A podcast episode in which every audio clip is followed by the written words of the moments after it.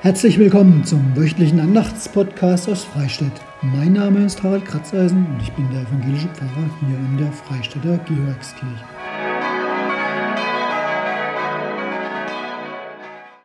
Schon wieder eine Woche Sommerferien vorüber und wieder ein neuer Podcast. Am Sonntag ist der 21. August. Traditionell nennt er sich Israel-Sonntag. Dabei denkt die evangelische Kirche über die eigene Beziehung zum jüdischen Glauben nach oder aber es ist die Erinnerung an die Zerstörung des Tempels in Jerusalem. Da ich Historie und alte Geschichten schon immer gerne mochte, habe ich mich für dieses Mal dazu entschieden, etwas rund um die Zerstörung des Tempels in Jerusalem im Jahr 70 zu erzählen. Traurig und nachdenklich auch der Psalm dieses Sonntags. Es sind Verse aus Psalm 74.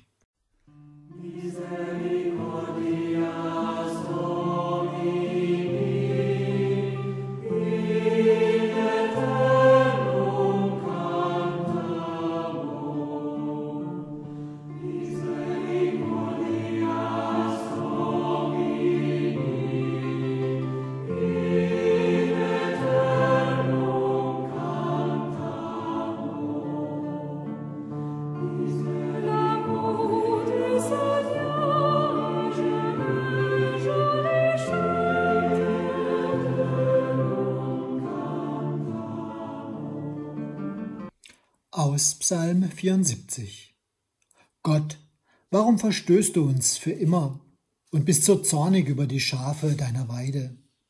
Gedenke an deine Gemeinde, die du vor Zeiten erworben und dir zum Erbteil erlöst hast, an den Berg Zion, auf dem du wohnest. Richte doch deine Schritte zu dem, was so lange Wüste liegt. Der Feind hat alles verheert im Heiligtum. Sie sprechen in ihrem Herzen, Lasst uns sie ganz unterdrücken. Sie verbrennen alle Gotteshäuser im Lande. Unser Zeichen sehen wir nicht. Keine Propheten sind mehr da. Und keiner ist bei uns, der etwas weiß.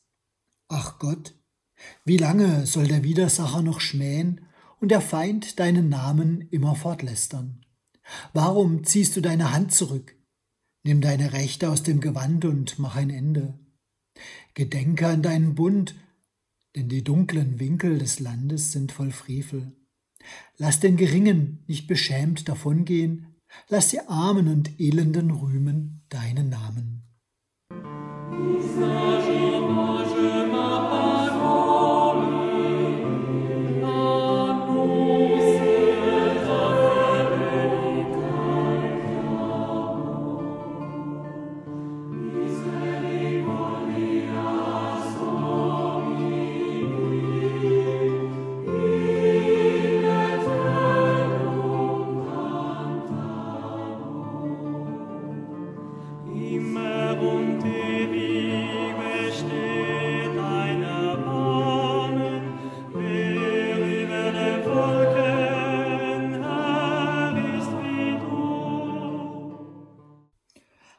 Anklage und prophetische Rede in einem im Evangelium zum Sonntag. Lukas hat da Folgendes aufgeschrieben. Es findet sich in Kapitel 19. Und als er nahe hinzukam und die Stadt sah, weinte er über sie und sprach, Wenn doch auch du erkenntest an diesem Tag, was zum Frieden dient. Aber nun ist's vor deinen Augen verborgen. Denn es wird eine Zeit über dich kommen, da werden deine Feinde um dich einen Wall aufwerfen, dich belagern und von allen Seiten bedrängen und werden dich dem Erdboden gleichmachen, samt deinen Kindern in dir und keinen Stein auf dem anderen lassen in dir, weil du die Zeit nicht erkannt hast, in der du besucht worden bist.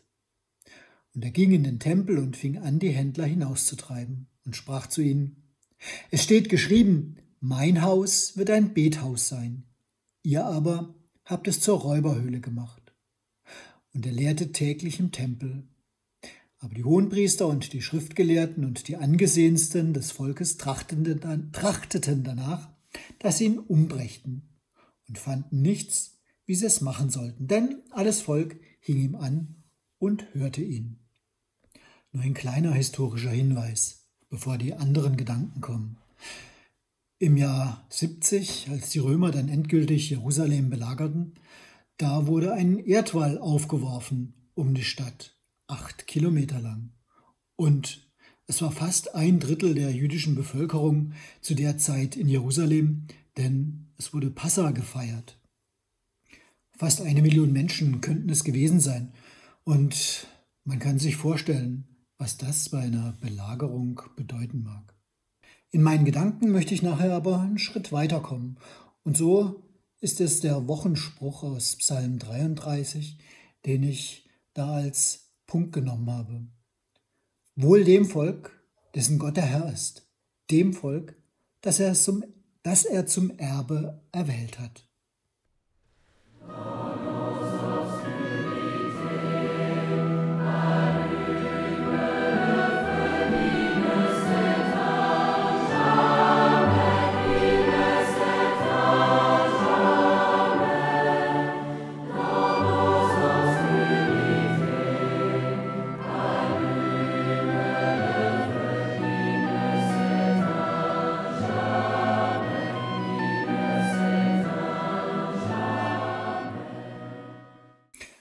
Man könnte sich natürlich fragen, warum gedenken wir an diesem Sonntag an die Zerstörung des Tempels in Jerusalem?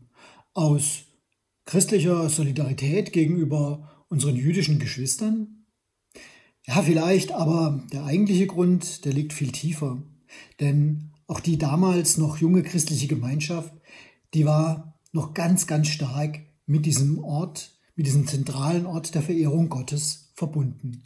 Dort waren sie auch zum täglichen Gebet. Dort waren sie Gott nahe. Als Bild vom Podcast, da könnt ihr schauen, aber ihr findet es auch gut im Internet. Da habe ich ein Relief aus dem Triumphbogen des Titus, steht in Rom. Und da kann man sehen, was damals geschehen war. Ich versuche es mal mit der Beschreibung. Begrenzte Legionäre tragen schwer an ihrer Kriegsbeute. Wir sehen den siebenarmigen Leuchter, den die Legionäre bei der Eroberung Jerusalems im Tempel erbeutet haben. Auch den Tisch für die Schaubrote, den haben sie mitgenommen. Ganz vorne tragen sie ihn. Die Brote, die da eigentlich drauf lagen, die dienten als tägliche Opfergabe an Gott und dann ausschließlich den Priestern als Nahrung. Ganz, ganz rechts, wie gesagt, im Relief ist er zu sehen. Wir sehen auch, wie sie die Posaunen mitgenommen haben aus dem Tempel, die zum Gebet und zu den Feiertagen riefen. Und wir sehen, wie sie Sklaven als Kriegsbeute mitgenommen haben, Strick um den Hals. Einwohner Jerusalems dürften es gewesen sein. Auch sie zählen für die Römer ganz selbstverständlich zur Kriegsbeute. Nicht dabei und seit damals ungeklärtes Rätsel und Stoff für so manche Legende und für manchen Blockbuster im Kino, die Bundeslade mit den in ihr aufbewahrten Tafeln mit den zehn Geboten. Nicht dabei, nicht gefunden, niemals mehr gefunden. Römische Feldzeichen, die ragen dann noch zwischen den Menschen hervor, wie, es sieht aus wie eine, auf einer Demo, wie Plakate bei einer Demo. Genau so sehen sie aus. Sie ehren die insgesamt vier Legionen, die den Feldzug der Römer dann siegreich zu Ende führten. Und ja, es geht ja auch um eine Demonstration bei diesem Triumphzug im Jahr 70 nach Christus, der eben da auf dem Titusbogen in Rom dargestellt wird. Es geht um das zur Schaustellen von, von militärischer Überlegenheit, von der Macht des römischen Reiches und auch von der Führungsqualität des Feldherrn Titus, dem eben die Eroberung Jerusalems gelang, Sohn des regierenden Kaisers Vespasian. Und später, da sollte er dann auch zum Kaiser aufsteigen. Wie war es soweit gekommen? Die Bewohner der Provinz Judäa hatten immer wieder die römische Macht und Oberherrschaft in Zweifel gezogen. Sie hatten aufbegehrt gegen die fremden Herrscher im schon lange nicht mehr eigenen Land die eigenen Könige machtlos oder dann später auch abgesetzt. Sie hatten sich gewehrt gegen römische Gesetze, gegen römische Steuern und vor allem dagegen, dass sie den römischen Kaiser und seine Bilder als gottgleich verehren sollten. Der ein oder andere Kaiser hat das sogar respektiert und anerkannt, der nächste wieder nicht. Immer wieder hatten die Besatzer nämlich dann die Bevölkerung genau damit provoziert. Und als der Konflikt im Jahr 66 eskalierte, da schlugen sie die Römer mit aller Macht zurück. Fast vier Jahre dauerten die Kämpfe an, mit einem knappen Jahr Unterbrechung, als die Römer selber untereinander nicht einig waren, wer denn nach Nero Kaiser werden sollte. Bis dann ausgerechnet Titus zum Passafest, das mit Pilgern überfüllte Jerusalem aus vier Richtungen mit vier Legionen angriff und belagerte. Nach mehr als einem halben Jahr war die Stadt erobert. Der Tempel von Jerusalem wurde entweiht und geplündert. Und dann ging er, die Geschichtsschreiber vermuten sogar aus Versehen, in Flammen auf und brannte nieder. Das sichtbare Zentrum jüdischen Glaubens war verschwunden. Bis heute. Soweit zur Geschichte. Da stellt sich die Frage, wo ist Gott, wenn sein Haus verschwindet? Der Gott, der versprochen hatte, Israel zu segnen, zu begleiten, zu einem großen Volk zu machen, hatte er sich dann zurückgezogen? Und wie würde man ihm wieder nahe kommen können? Schon als der Tempel noch stand, da ahnten die Menschen, Gott ist zu groß, als dass dieses eine, wenn auch große Haus ihn fassen könnte. Schon Salomo, Jahrhunderte früher, der den ersten Tempel an gleicher Stelle hatte bauen lassen, stellt bei seiner Einweihung fest, der Himmel und aller Himmel, Himmel können dich nicht fassen. Wie soll das diesem Haus gelingen? Und doch war der Tempel gebaut worden, wie auch Kirchen gebaut worden sind. Menschen haben, denke ich, nun mal einen Sinn für besondere Orte, für das Versprechen von Gottes Nähe, für Heiligkeit. Ja, und mir geht so, bei manchen Kirchen habe ich das Gefühl, hier ist ein besonderer Ort. Himmel und Erde berühren sich auf besondere Weise. Das spüre ich. Innerlich und, und äußerlich kann es gar nicht beschreiben. Und ich glaube, das spüren viele andere Menschen auch. Und ich glaube, das hat man gespürt und genau deshalb diese Kirchen genau dahin gebaut und nicht an einen anderen Ort. Aber die Idee von der Heiligkeit eines Ortes, die ist natürlich auch ein bisschen anfällig für falsche Sicherheiten. Da könnte man nämlich Gott drauf festnageln, fixieren. Und schon die Propheten Amos und Hosea, die hatten das angemahnt. Wie könnt ihr glauben, Gott zu gefallen, wenn ihr im Tempel Opfer bringt, aber anschließend eure Nachbarn weiter ausbeutet und verachtet? warfen sie den Menschen vor. Oder anders ausgedrückt, wenn ihr nicht euren Mitmenschen ein Nächster oder eine Nächste sein könnt, werdet ihr auch am heiligsten Ort Gott nicht nahe sein können, ihn nicht finden. Als dann im Jahr 70 nach Christus der heiligste Ort verschwunden war, erfüllte Klage die Straßen Jerusalems. Nicht nur wegen dem Tempel, sondern auch ob der unendlich vielen Toten aber im Laufe der Zeit vor allem wegen dem Tempel. Und doch, aus der Gewissheit, dass Gott dort ist, wo das Gute unter den Menschen wohnt, gab es neue Ideen für Gottesdienste, die ohne Tempel auskommen konnten. Die begrenzten römischen Legionäre trugen heilige Gegenstände durch die Straßen Roms, die ihre Funktion nie wieder erfüllen würden. Gott selbst aber, den konnten sie nicht durch die Stadt tragen. So blieb die Hoffnung, dass Gott sich auch nach dieser Katastrophe finden lassen würde. Wohl dem Volk, dessen Gott der Herr ist, dem Volk, das er zum Erbe erwählt hat. So hieß das im Wochenspruch aus Psalm 33. Ja, lange Zeit dachten Christen, Gott hätte das Volk Israel von sich weggestoßen und sich stattdessen der Kirche Jesu Christi zugewandt. Durch die Zerstörung des Tempels fühlten sich einige und danach leider viel zu viele sich genau darin bestätigt. Sie hielten sich dann selbst für Gottes wahre Erben. Ich finde, wir machen Gott damit viel kleiner, als er ist. Ich denke, Gott hat keine Lieblingskinder und dann auch noch Rabenkinder, die er verstoßen hat. Nein. Unter all den Kindern Gottes auf der Welt sind Juden und Christen besonders eng verbunden.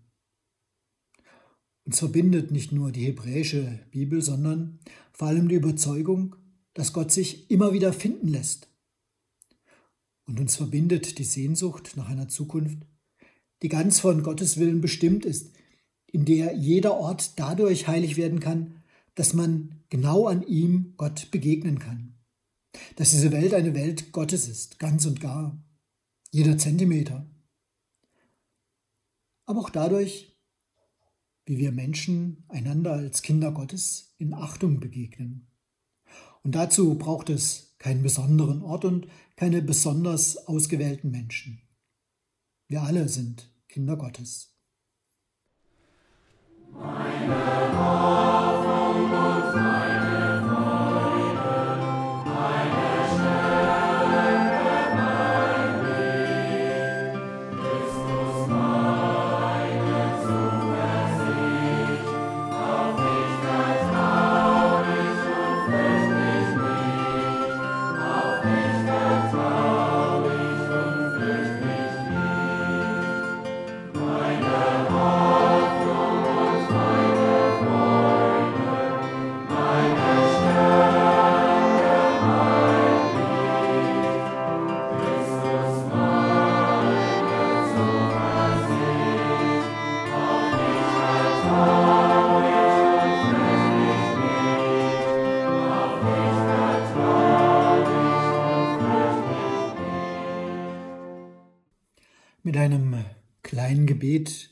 möchte ich mich von euch für heute verabschieden, wünsche euch schon jetzt eine gesegnete Woche und Gottes gutes Geleit.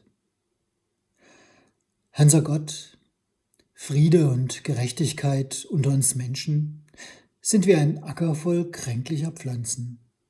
Sie gedeihen nicht so, wie sie sollten. Gieße du sie reichlich und schütze sie. Befreie uns von dem, was sie zu überwuchern droht. Selbstverliebtheit, Gleichgültigkeit oder Bequemlichkeit. Gott, lehre uns, das Gute zu hegen und wachsen zu lassen unter allen Menschen. Amen.